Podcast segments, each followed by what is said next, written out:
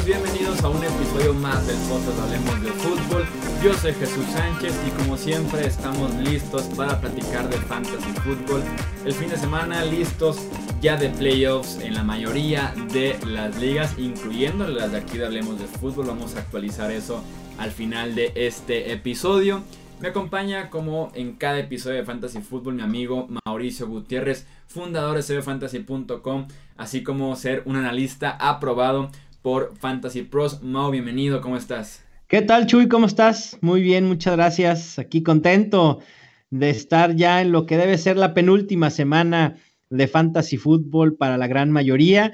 Esperemos que tengan mucha suerte en sus semifinales que sé que varios andan ya tristones si tenían a Keenan Allen, a Tyreek Hill, a Travis Kelce, incluso hasta Patrick Mahomes, ¿no? Que estuvo por debajo de lo que nos tenía acostumbrado, siempre arriba de los 25 puntos y bueno, pues en esta ocasión el jueves por la noche defrauda un poco.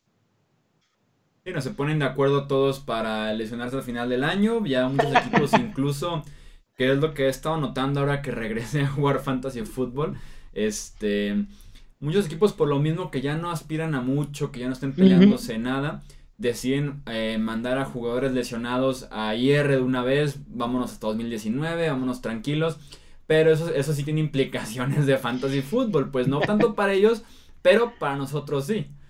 Así es, totalmente. Y ha sucedido, ¿no? Por ejemplo, AJ Green, ahí está, está el, el tema de Isaiah Crowell, que el día de ayer fue colocado en ER. Y bueno, así sucede, ¿no? Eh, el fantasy es tan eh, volátil, cambia el panorama tan rápido que esta semana, pues Damian Williams, quien era hasta hace tres semanas el tercer running back de los Chiefs, y Justin Jackson, quien era el tercer running back de los Chargers, pues ni siquiera los veíamos en el panorama como opciones en semifinales de fantasy, ¿no? Y ahora, bueno, a muchos les otorgará el pase a, a la final. Sí, claro, antes de pasar eh, ya las recomendaciones de quién iniciar y a quién sentar en la semana me gustaría leer, seguramente ya lo viste, el tweet de Melvin Gordon que publicó hace un ratito. Un aplauso para Melvin Gordon. Sí, un, genio de verdad. Escribió para los que me tenían eh, en fantasy, ahora sí que mis dueños de fantasy fútbol y además perdieron sin mi ayuda porque sabemos que lleva ya eh, tres semanas sin jugar Melvin Gordon. Dice, momento importante de playoffs, de playoffs y no les pude responder y no pude estar ahí para ustedes acompañado de un GIF que dice, confiaron en mí y les fallé. Así es, Melvin Gordon sabe perfectamente esto, eh, capta perfectamente la esencia del fútbol actual y de lo que impacta el fantasy fútbol eh, en las carreras de ellos y, de lo que es la NFL hoy en día, ¿no? Sí, claro, o sea, muchos se lo toman a mal, hemos visto y más porque sí reciben muchos mensajes de odio y, mil cosas más después de una mala actuación o cuando Todd Gurley se hinca en la yarda 1, o sea, sí son atacados por el tema del fantasy fútbol, pero si la gente también puede bromear con ellos de esta manera, se lo pueden tomar más tranquilo y te deja un buen ambiente y, sí, como bien dices, entiende cómo se ha llevado eh, la temporada, entiende un poquito esa parte de la comedia, también su equipo ganó, lo cual se presta para que eh, tenga la semana para reírse un poquito de lo que ha sido su temporada en Fantasy. Así es, de hecho, eh, eh, investigando un poco más de, este tweet, porque no todos lo, hacen, por ahí leía que parece ser que Melvin Gordon en Wisconsin cuando estudió fue compañero de, de aulas de muchas personas que hoy se dedican al fantasy fútbol. Entonces, sin duda Melvin Gordon, sí, de verdad, entonces, sin duda, Melvin Gordon, pues ha estado en contacto desde el colegial con el fantasy fútbol. No dudo que juegue en más de una liga Melvin Gordon. Entonces, eh, entiende, ¿no?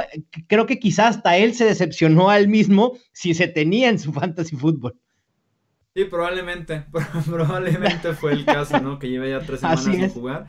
Y además estuvo fuera un ratito más, antes de esta lesión de la rodilla, estuvo fuera por una lesión de tendón de la corva, entonces sí ha estado medio intermitente, sobre todo en la segunda de temporada, porque al inicio sí era una bestia. Yo tenía un par de ligas y brutal Melvin Gordon cada semana.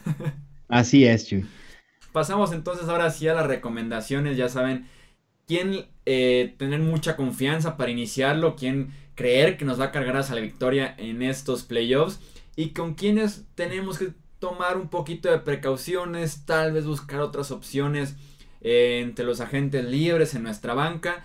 Vamos a ir posición por posición aquí con Mauricio Gutiérrez. Y de una vez iniciamos, Mau, con la posición de coreback. Venga, empecemos con los corebacks. Eh, comenzaré a hablar bien de un coreback que así como Melvin Gordon empezó muy bien y después ha decaído, dos juegos consecutivos con menos de 10 puntos para Jared Goff de los Rams. De hecho, en semana 14 tuvo su peor juego del año, completando solo 20 pases en 44 intentos, 180 yardas, 0 touchdowns y 4 intercepciones. Y creo que afectó el frío y afectó obviamente eh, la defensa tan sólida de, de, Chicago.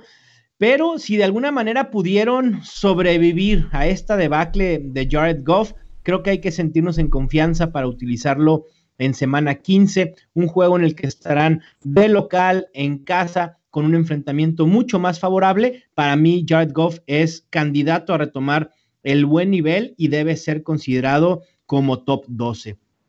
También me gusta Dak Prescott, sin duda alguna, la llegada de Amari Cooper salvó al coreback de Dallas en fantasy y también obviamente parece que la temporada completa del equipo fue un revulsivo impresionante que tiene a los Cowboys a puertas de playoffs.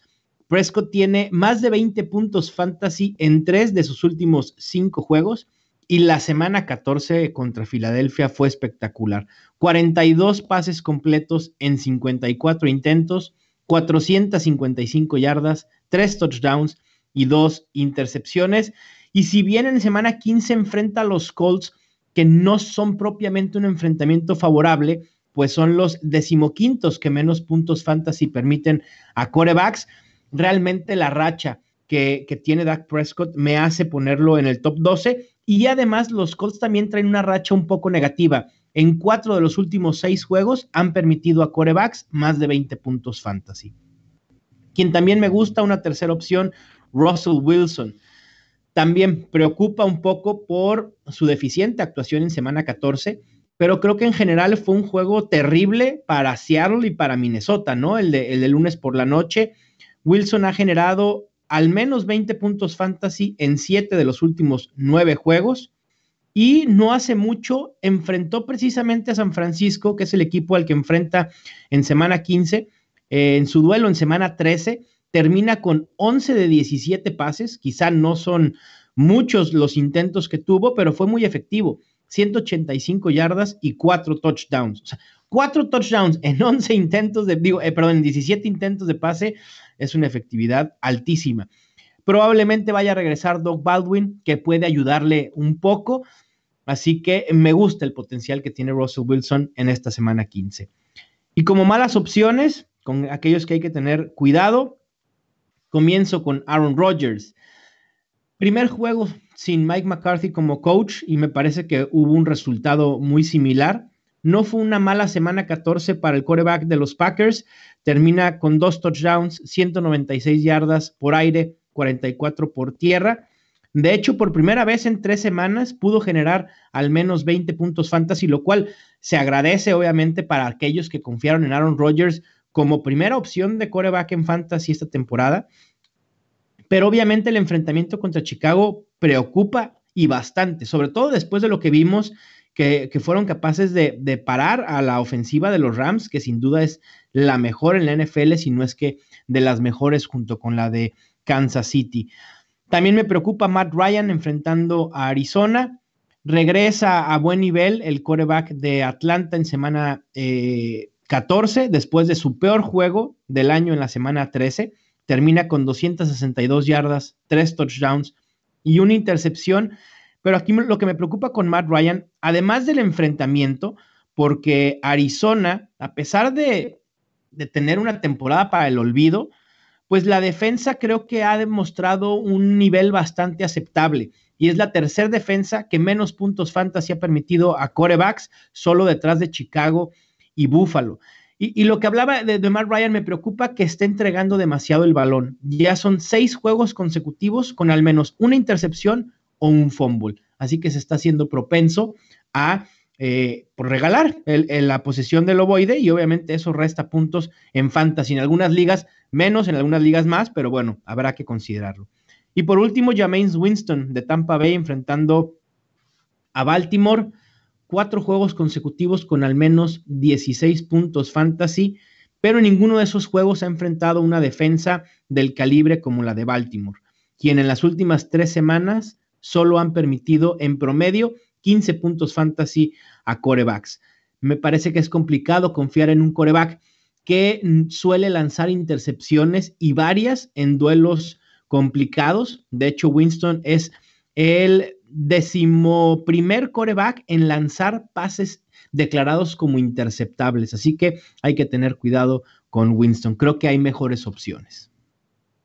Ahí están entonces las recomendaciones para coreback. Pasamos, Mau, con los corredores. Eh, comienzo con Philip Lindsay. Eh, no fue una buena semana la pasada para Lindsay con 11 puntos después de venir promediando más de 21 en las tres semanas anteriores. Tuvo algunos problemas para encontrar huecos contra San Francisco en lo que fue también un juego un tanto raro, ese 49ers contra Broncos. Terminó con 14 acarreos, 30 yardas, un touchdown, cuatro recepciones y 21 yardas, pero el volumen ahí está.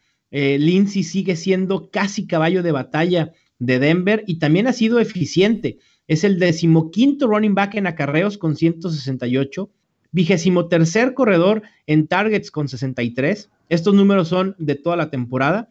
Cuarto running back en yardas terrestres con 967 y el décimo running back en yardas por toque con 6. Cleveland es la sexta defensa que más puntos permite a running backs, así que me encanta el potencial de Philip Lindsay. De hecho, no sé si me volví un poco loco, pero lo tengo rankeado como mi quinto mejor corredor para esta semana. Quizá un poco alto. Ojalá. Confío en Philip Lindsay. Aquí nos subimos al tren de Philip Lindsay y va a cumplir, estamos seguros. Más, más, más vale subirse tarde que nunca, dicen por ahí.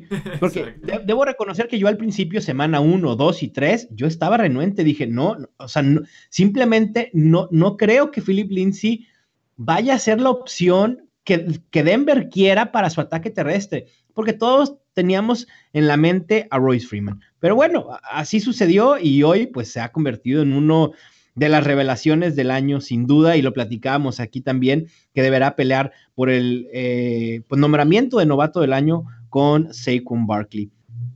Quien también me gusta es David Johnson, probablemente una de las grandes decepciones de la temporada y probablemente también seguramente si lo tienes en tu equipo, pues no estés disputando semifinales. Habrá quienes sí, ¿no? Que hayan tenido un trabajo extraordinario en todo lo demás de su draft, salvo su pick de David Johnson y en waivers también que hubieran hecho un gran trabajo. Se puede, ¿no? Enderezar el barco siempre en fantasy. Ya son tres juegos consecutivos con menos de 10 puntos fantasy para el corredor de Arizona y cuatro juegos consecutivos sin anotar touchdown. Pero me parece que este es el juego que estábamos esperando para David Johnson. El enfrentamiento favorable contra Atlanta, que es la quinta defensa que más puntos fantasy permite a running backs en este 2018. Y por último, me agrada muchísimo Chris Carson de Seattle enfrentando a San Francisco. Fue de lo poco rescatable en términos de fantasy fútbol del duelo de lunes por la noche en semana 14 Terminó con 22 acarreos, muchísimo volumen, 90 yardas y un touchdown. Lleva ya cuatro juegos consecutivos con al menos 11 puntos fantasy y sigue siendo el corredor principal y el más utilizado. En esas cuatro semanas que mencionaba, tiene el 51% de snaps, 62% de los acarreos y 56% de todas las recepciones hechas por los corredores. Además, se acaba de dar la noticia que Rashad Penny no estará jugando y él era el que veía como la peor amenaza para su potencial fantasy porque venía estando corriendo bien. Por fin ya vimos algo de Rashad Penny y de por qué, bueno, no sé si por qué los eh, Seahawks lo tomaban en primera ronda, pero bueno, mínimo destellos, ¿no? Y nos seguimos dudando de, lo primero. o sea, Rashad Penny es un buen corredor, yo no lo hubiera elegido en primera ronda, punto, ¿no? creo, que, creo que ahí podemos concluir el punto.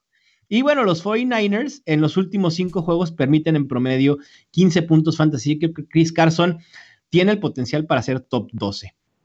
Como malas opciones, comienzo con Aaron Jones. ¿Y cómo no hacerlo? Si Chicago paró en seco a Todd Gurley y si en semana 13 solo le permitió 15 puntos fantasy a Saquon Barkley, ay, cuidado con Aaron Jones, ¿eh? de verdad. Y, y, no es que tenga nada en contra o algo en contra del jugador. El jugador a mí me encanta. El potencial que había tenido Aaron Jones, de hecho lo tenía como uno de mis sleepers al empezar el 2018 y ha estado muy bien. Cinco juegos consecutivos con al menos 11 puntos fantasy, seis juegos consecutivos con al menos 15 toques, promedia 16.4 puntos fantasy por juego en las últimas cuatro semanas. Aaron Jones viene de, ser un running back 1, es decir, top 12 muy sólido, y ahora va a ser un running back 2 por enfrentar a Chicago.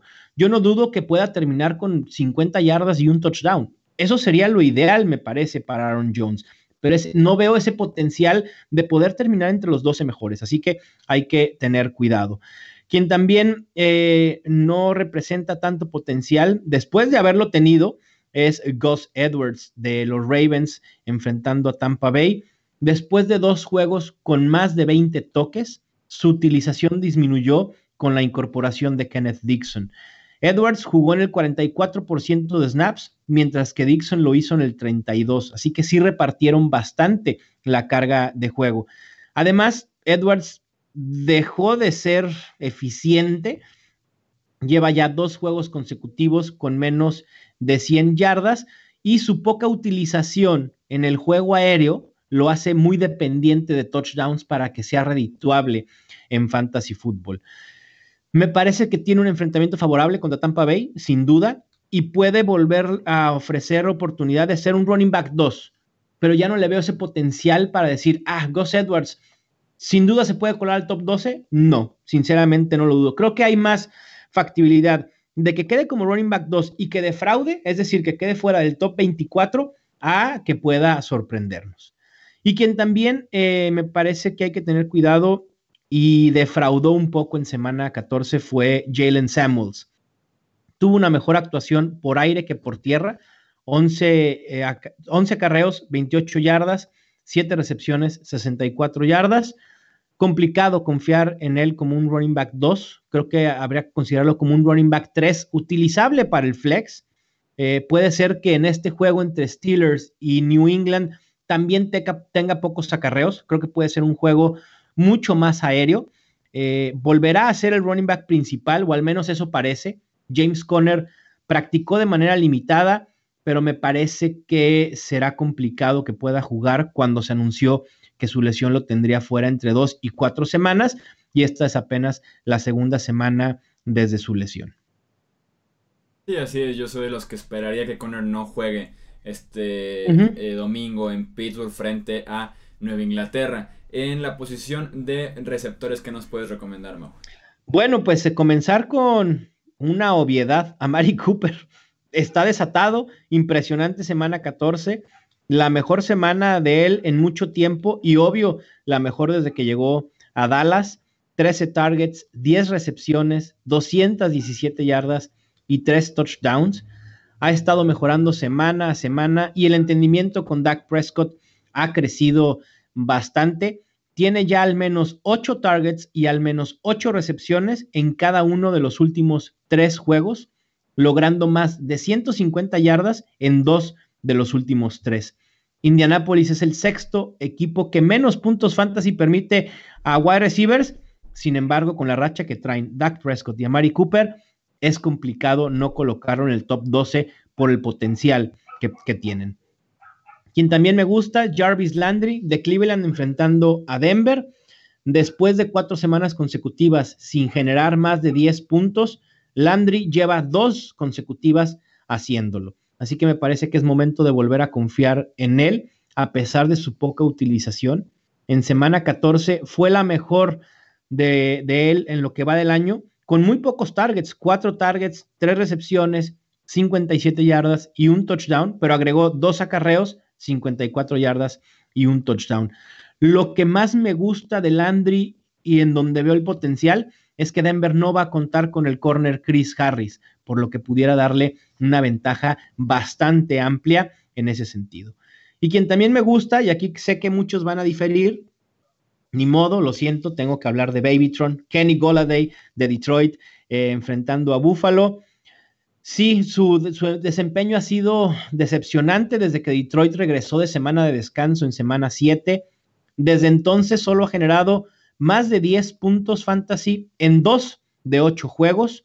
El duelo en semana 14 me parece que fue muy defensivo y Detroit solo pudo utilizar jugadas de pase en 23 ocasiones, lo cual me parece bajo para el promedio que había estado teniendo eh, Matthew Stafford. Además, eh, eh, contando que no estaba Kerryon Johnson, que el ataque terrestre está teniendo muchas deficiencias. Kenny Goladay es la mejor arma ofensiva en estos momentos para Detroit. No lo es ni LeGarrette Blunt, ni Zach Senner, ni Bruce Ellington. Kenny Goladay, punto. Si pretenden hacerle un buen juego a Buffalo, tendrán que utilizar a Kenny Goladay. Y la defensa de Buffalo en los últimos tres juegos ha permitido a receptores en promedio 18 puntos fantasy por juego. Ahora que mencionaste a Kenny Goladay, Mau, me tuve que tapar los oídos. O sea, es un nombre que ya no puedo escuchar yo. ¿Por qué, Chuy? Llevo confiando en él como 6, 7 semanas de que esta es la buena, esta es la buena, y te entrega semanas de puntos, 70 puntos, o sea... Sí, la, pasada fue, híjole, terrible, la verdad. Y, mira que yo esperaba un buen juego también de Kenny Golladay, pero no sé si es en general la ofensiva de Detroit la que está fallando. Eh, sé que es complicado, pero sí veo el, el, potencial, ¿no? A lo mejor tienes mejores opciones, está bien, ¿no? Adelante. A lo mejor también puedes arriesgar y dices, ¿sabes qué? Estoy en una semifinal de fantasy, voy a arriesgar con un Deshaun Hamilton. Eh, adelante. Digo, al final de cuentas, a veces ese tipo de decisiones se tienen que tomar y, ni hablar, ¿no? En una liga tengo a Emmanuel Sanders, o tenía a Emmanuel Sanders, y obviamente tuve que utilizar a Kenny Goladay por necesidad, porque mi otra opción es Dante Pérez, quien también está cuestionable. De hecho, me gusta el potencial de Pérez para esta semana, porque pues no hay más opciones aéreas, bueno, salvo George Kittle, eh, en San Francisco y es una liga en la que me hice de running backs al por mayor. Soy un acaparador. Tengo a Kerryon Johnson, a John Kelly, Marlon Mack, Spencer Ware, eh, Chris Carson, Christian McCaffrey, Justin Jackson, etcétera, etcétera, ¿no? Pero bueno, así es la situación con, con Kenny Goladay y, no estaría mal pensar eh, en una opción alterna. A mí me gusta, pero obviamente está el riesgo de que pueda decepcionar. Tú sabrás qué tanto riesgo eh, pues ahora sí que poner en tu roster de fantasy, ¿no? Sí, no, cada semana luce bien y luce prometedor y eh, como dices, está solo en la ofensiva, debe de ser él, o sea, sí hay argumentos detrás de Connie Golade, esperemos que sea la semana esta de semifinales, ¿no? La que finalmente cumpla con, con esas expectativas, porque sí, no están ahí los números y deberían de estar también acompañándolos a él. Simplemente no se, ha, no se ha dado y pues no deja de ser una recomendación arriesgada, pero que podría dar muy buenos frutos. Y, esa es la situación en Fantasy, Chuy. Matthew Berren ESPN, de ESPN hace mucho hincapié en esto, que el Fantasy al final de cuentas es un juego de probabilidades. Tú te tienes que poner en la situación que te dé mayor probabilidad de ganar. Kenny Goladay tiene, como tú dices, está en la estadística, está la lógica, eventualmente va a suceder, ¿no? Y si utilizas un Deshaun Hamilton, que quizás es un poco más desconocido, que quizá la ofensiva de Denver, pues no tampoco sea eh, tan prolífica, con un Case Keenum que ha tenido sus altibajos, digo, pues es, tú sabrás, ¿no? Pero al final de cuentas creo que Kenny Day sí te da por lo menos esa ligera esperanza de poder ser lo que en semanas ya ha sido. Sí, totalmente. Connie Golay debería estar cumpliendo como esa primera opción. Esperemos que que se pueda cumplir, pero sí, al final de cuentas es un riesgo que vale la pena tomar, ¿no? es un riesgo ahora sí que a lo tonto, a ver qué sale, es un riesgo que sí tiene argumentos y podría funcionar. Veremos si es el caso con Golade. De opciones eh, no tan buenas en receptor que nos puedes decir, Ma. Mira, me, hay que tener cuidado. No estoy recomendando sentarlo, eh, cabe aclarar, pero sí hay que tener cuidado con Mike Evans enfrentando a los Ravens. Lleva ya dos semanas consecutivas con menos de siete targets y menos de cinco recepciones y no ha anotado touchdown desde la semana 11 en la que enfrentó a los Giants. Solo ha logrado más de 100 yardas en dos de los últimos seis juegos y Baltimore es la quinta mejor defensa contra wide receivers, permitiendo solo 18.51 puntos por juego en lo que va de esta temporada. Tampoco me gusta Doc Baldwin y creo que aquí podemos estar todo mundo de acuerdo. Durante toda la temporada, Tyler Lockett ha sido mejor opción que Doc Baldwin. Eh, incluso, pues obviamente, en los juegos que han participado ambos, sigue lidiando con una lesión en la ingle, ya lo marginó de jugar en semana 14, parece ser que sí pudiera jugar en semana 15, pero al final de cuentas es imposible confiar en Doc Baldwin. Y duele decirlo, pero el wide receiver de Seattle ha sido o fue un desperdicio de pick este año. Así de sencillo y así de, tajante. Quien tampoco me gusta, DJ Moore de los Panthers enfrentando a los Saints. Me parece que puede ser una opción viable como wide receiver 3, pero no ese potencial que muchos veíamos en él como un wide receiver 2 alto, ¿no? Del top 24. Tiene al menos 6 toques y al menos 67 yardas en cada uno de sus últimos cuatro juegos, pero a pesar de haberse convertido en la opción principal aérea de Carolina, carece de, ese potencial, pues solo ha anotado dos touchdowns y la última semana que anotó fue en la semana 11. Así son entonces las recomendaciones. Con quien tener precaución, ya saben, si tienen mejores opciones, sin duda alguna jueguen con ellos. Y cerramos con los ofensivos con la posición de Tyren. Ok, Chuy, pues aquí voy a empezar, a empezar con la confusión.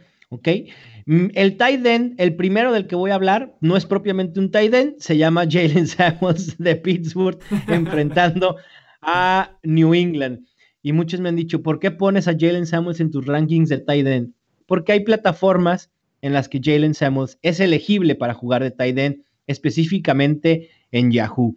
Y como hay tantos jugadores que, tenemos nuestras ligas en esa plataforma, me parece que vale la pena, porque además Jalen Samuels si no tienes a alguien que se llame, bueno, tenías a alguien que llamado Travis Kelsey, a George Kittle, Eric Ebron Zach Ertz, Jalen Samuels es tu mejor opción de tight end, incluso mejor que Rob Gronkowski. Así que me parece que al ser un running back 3, le alcanza perfectamente para dar números y colarse como un tight end top 5. Así que si tienen esa posibilidad, utilicen a sus dos running backs, a los que tengan, y pongan a Jalen Samuels de Tiden. Quien también me gusta, obviamente, George Kittle, enfrentando a Seattle, explota en semana 14 con una actuación impresionante, nueve targets, siete recepciones, 210 yardas y un touchdown. Lo más impresionante fue que al medio tiempo ya llevaba 200 yardas. Dije, bueno, estamos a punto de ver una semana de un tight end con 300 yardas por aire, sin duda alguna. Pero bueno, no sucedió. Se quedó corto, de hecho, del récord eh, histórico de más yardas para un tight si mal no recuerdo. Creo que le faltaron cuatro o cinco yardas, Chuy. Eh, creo que sí le faltaban como cuatro o cinco yardas, sí. Y bueno, sin importar el enfrentamiento, George Kittle es un tight end top 3. Además, San Francisco, pues Marcus Goodwin está cuestionable, Dante Pérez está cuestionable, que yo esperaría que sí juegue. Pierre Garzón ya fue enviado a la lista de reserva de lesionados, así que pues no hay otro más que George Kittle. Quien también me gusta es Cameron Braid de Tampa Bay, enfrentando a Baltimore. Me parece que Cameron Braid es como un Eric Ebron, hasta antes de la lesión de Doyle, pero de región 4, ¿no? Pocos, pocos targets, pero muy efectivo. Lo que estaba haciendo Eric Ebron. Eric Ebron le, mandaban cuatro pases, anotaba tres touchdowns. Bueno, Cameron Braid en semana 14, cuatro targets, dos touchdowns. Es el octavo mejor tight end en puntos fantasy por target y el sexto en recepciones en zona roja con ocho. Es sin duda la opción preferida de James Winston en esa zona del terreno de juego, que es donde hay más probabilidad de que anote un touchdown. Así que me gusta Cameron Braid. Quien no me gusta en las opciones eh, que preferiría evitar, comienzo con Austin Hooper de Atlanta y la volatilidad ha sido la marca registrada de los tight ends esta temporada y con Hooper no es la excepción. A pesar de haber tenido la mayor cantidad de targets desde la semana 11, no pudo generar números sólidos en fantasy en semana 14, terminando con cuatro recepciones y 37 yardas solamente. Sus mejores actuaciones obviamente son cuando ha anotado touchdown, pero la defensa de Arizona solo ha permitido tres touchdowns a tight ends en toda la temporada. De hecho, el último touchdown a tight end que permitieron los Cardinals fue en la semana 11. Quien tampoco me gusta, A pesar de las noticias de que Odell Beckham no va a estar, y esto lo ayudó en semana 14, fue líder en yardas entre las opciones aéreas de los Giants con 77, pero me parece que fueron pocos targets, 5, terminando con solo 3 recepciones. Y creo que para haber estado Odell Beckham ausente, se hubiera esperado un mayor volumen para Evan Engram. Y ahora tendrá enfrente a la mejor defensa contra Titans de la liga. En lo que va del 2018, los Tennessee Titans no han recibido ni un solo touchdown por parte de Titans. Me sorprendió la estadística cuando estuve analizando el enfrentamiento de Evan Engram, pero es la realidad. ni un Titan. Pongan a Malcolm Butler a cubrir una ala cerrada. Chuy, no les eches la sal, por favor. Creo que ya Malcolm Butler ni juega. Tal vez dice, no funcionó como esquinero contra receptores, vámonos con Vamos contra los. Sí, sí, sí. Cornerback safety para Titans. bueno, si es así, entonces Evan Engram puede anotar dos touchdowns fácilmente. y por último, Jimmy Graham. ¿Quién va a confiar en Jimmy Graham en estos momentos? Nadie, y menos contra Chicago. Ya son varias semanas en las que dejó de ser una opción fantasy. le había puesto en mis notas una opción fantasy relevante, pero creo que es, es, prudente quitarle el relevante. Opción fantasy, punto, ¿no? Sí, no, como jugador de NFL. También, pero fíjate, es patético lo de Jimmy Graham, de verdad, ya en el declive de su carrera. En cuatro de los últimos seis juegos lleva o uno o dos puntos fantasy. O sea, bueno, si quieres ese piso, ya dos puntitos. Ah, perfecto, me fue bien. Pero además, en cinco de los últimos siete juegos solo tiene o una o dos recepciones. O sea, ni siquiera está atrapando pases. Y menos de 15 yardas en tres de los últimos cinco. Si tiene a Jimmy Graham en su equipo todavía y están en semifinales, de verdad los tengo que felicitar porque no sé cómo lo hicieron. sí, no, yo el otro día estaba revisando los partidos de los Packers para medio analizar en qué momento se ha ido todo por la borda. Sí, Jimmy sí, Graham, Jimmy Graham, perdón, desde antes de la lesión en la mano que aquí platicábamos de ella, ya estaba diciendo, híjole, creo que está robándole a la franquicia dinero, o sea, cada domingo. Ya estaba quedando muy a deber, muy a deber, ni bloqueando ni recibiendo. Eh, diferentes paquetes, rutas, o sea, de verdad ya estaba quedando de ver Jimmy Graham y ahora que está lesionado ni se diga y la ofensiva de los Packers en tan mal estado. Sí, no, totalmente. Me acuerdo al inicio de la temporada que varios analistas, digo, no los culpo porque sí había elementos para creer esto, yo, yo nunca lo consideré, pero todo el mundo decía, es que con Aaron Rodgers va a ser la máquina de touchdowns que quizá era en Seattle la temporada pasada. Bueno, Jimmy Graham lleva dos touchdowns en el 2018 no, ha sido factor en ningún punto de la temporada Jimmy Graham. Para cerrar, Maud, eh, platícanos de las defensivas que podrán estar libres para aquellos que hacemos streaming en esta posición. Claro que sí, Chuy. Fíjate que esta semana no hay tantos, eh, tantas opciones eh, con alta disponibilidad, pero puedo mencionarles a los Titans, que seguramente estarán disponibles, enfrentarán a los Giants, que si bien tienen a, a, Saquon Barkley, bueno, los Titans suelen ser una defensa sólida para detener el ataque terrestre y los Giants no estarán con Odell Beckham. Buffalo Bills enfrentando a Detroit y también Washington Redskins enfrentando a lo que queda de los Jacksonville Jaguars. Y también a lo que queda de los Washington Redskins. bueno, sí, también, tienes razón. Pero creo que bueno, la defensiva se pudiera salvar un poquito la de los Redskins, ¿no crees? Sí, el problema de las lesiones con los Redskins son más en la ofensiva, pero sí, es como sí, sí, tomen lo que queda de los Redskins para enfrentar lo que queda de los Jaguars. Exactamente, bueno, ya estamos en semana 15 ya en las últimas. Yo, yo no sé con quiénes van a jugar en semana 17. quizá a lo mejor, quizá a lo mejor Colin Kaepernick pudiera entrar al kit en semana 17 para los, los Redskins, quizá. En una de esas, si la final de su liga es en la semana 17 y ya sientan a Jared Goff, a Drew Brees, a Tom Brady, a Patrick Mahomes, Josh Johnson de titular con tu equipo de fantasy, ¿eh?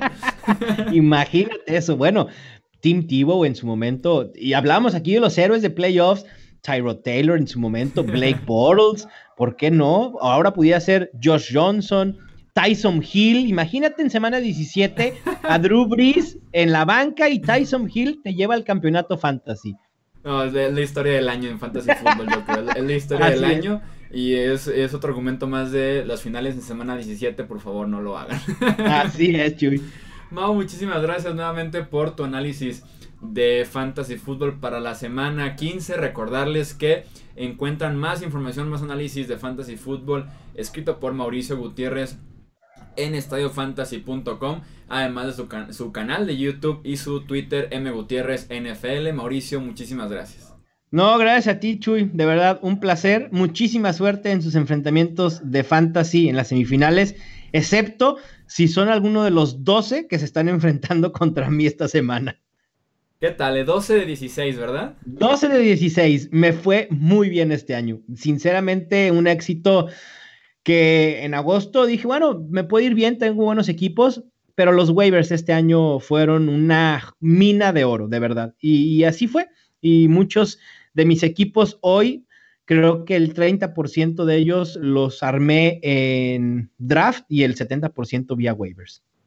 Pues muchísimas felicidades, Mau. Nos actualizas cómo te va. Sí, espero, mira, con un campeonato, con uno ya, con, eso. tienes posibilidades muy altas de 12, de 12 conseguir uno. Esperemos que así se dé. Y ojalá también, Chuy, tú puedas ganar. ¿Andas en las finales de, tus ligas o no? Dos de cuatro. ah, bueno, 50%. Justamente hablando de las ligas, hablemos de fútbol, nada más voy a leer los nombres, me gustaría el apellido también, pero nomás me da el nombre de la plataforma, de los semifinalistas en la Liga 1, Octavio Juan es una de las semifinales y la otra es Rob contra Diego. En la otra liga es Joseph contra Edwin. Y nosotros hablemos de fútbol contra Pedro. En la tercera liga tenemos a Josué contra Víctor y a Felipe contra Octavio. Y para cerrar en la cuarta liga es Wilmar contra William y Carlos eh, Reynoso, justamente un amigo aquí del canal y muy amigo mío también en la vida real. ¿Cómo no? Contra nosotros. Ahí está el duelo Carlos contra Hablemos de Fútbol. Qué, clásico, ese puede volver ese, ese duelo. Sí, no, mucho trash talk en la semana de temporada regular y ya veremos cómo se pone el fin de semana ahora de playoffs. Pues mucha suerte para ambos, tanto para Carlos como para ustedes. Ojalá alguno pues levante el trofeo, ¿no? De, esa, de esa liga y nos puedan presumir también acá en, en Estadio Fantasy sus logros de este año. Esperemos que podamos presumir por allá un campeonato. Mau, muchísimas gracias. Recordarles que nos sigan en Facebook, Twitter e Instagram como hablemos de fútbol. Yo soy Jesús Sánchez. Gracias por estar aquí nuevamente con nosotros y nos escuchamos en el próximo episodio. Hasta luego.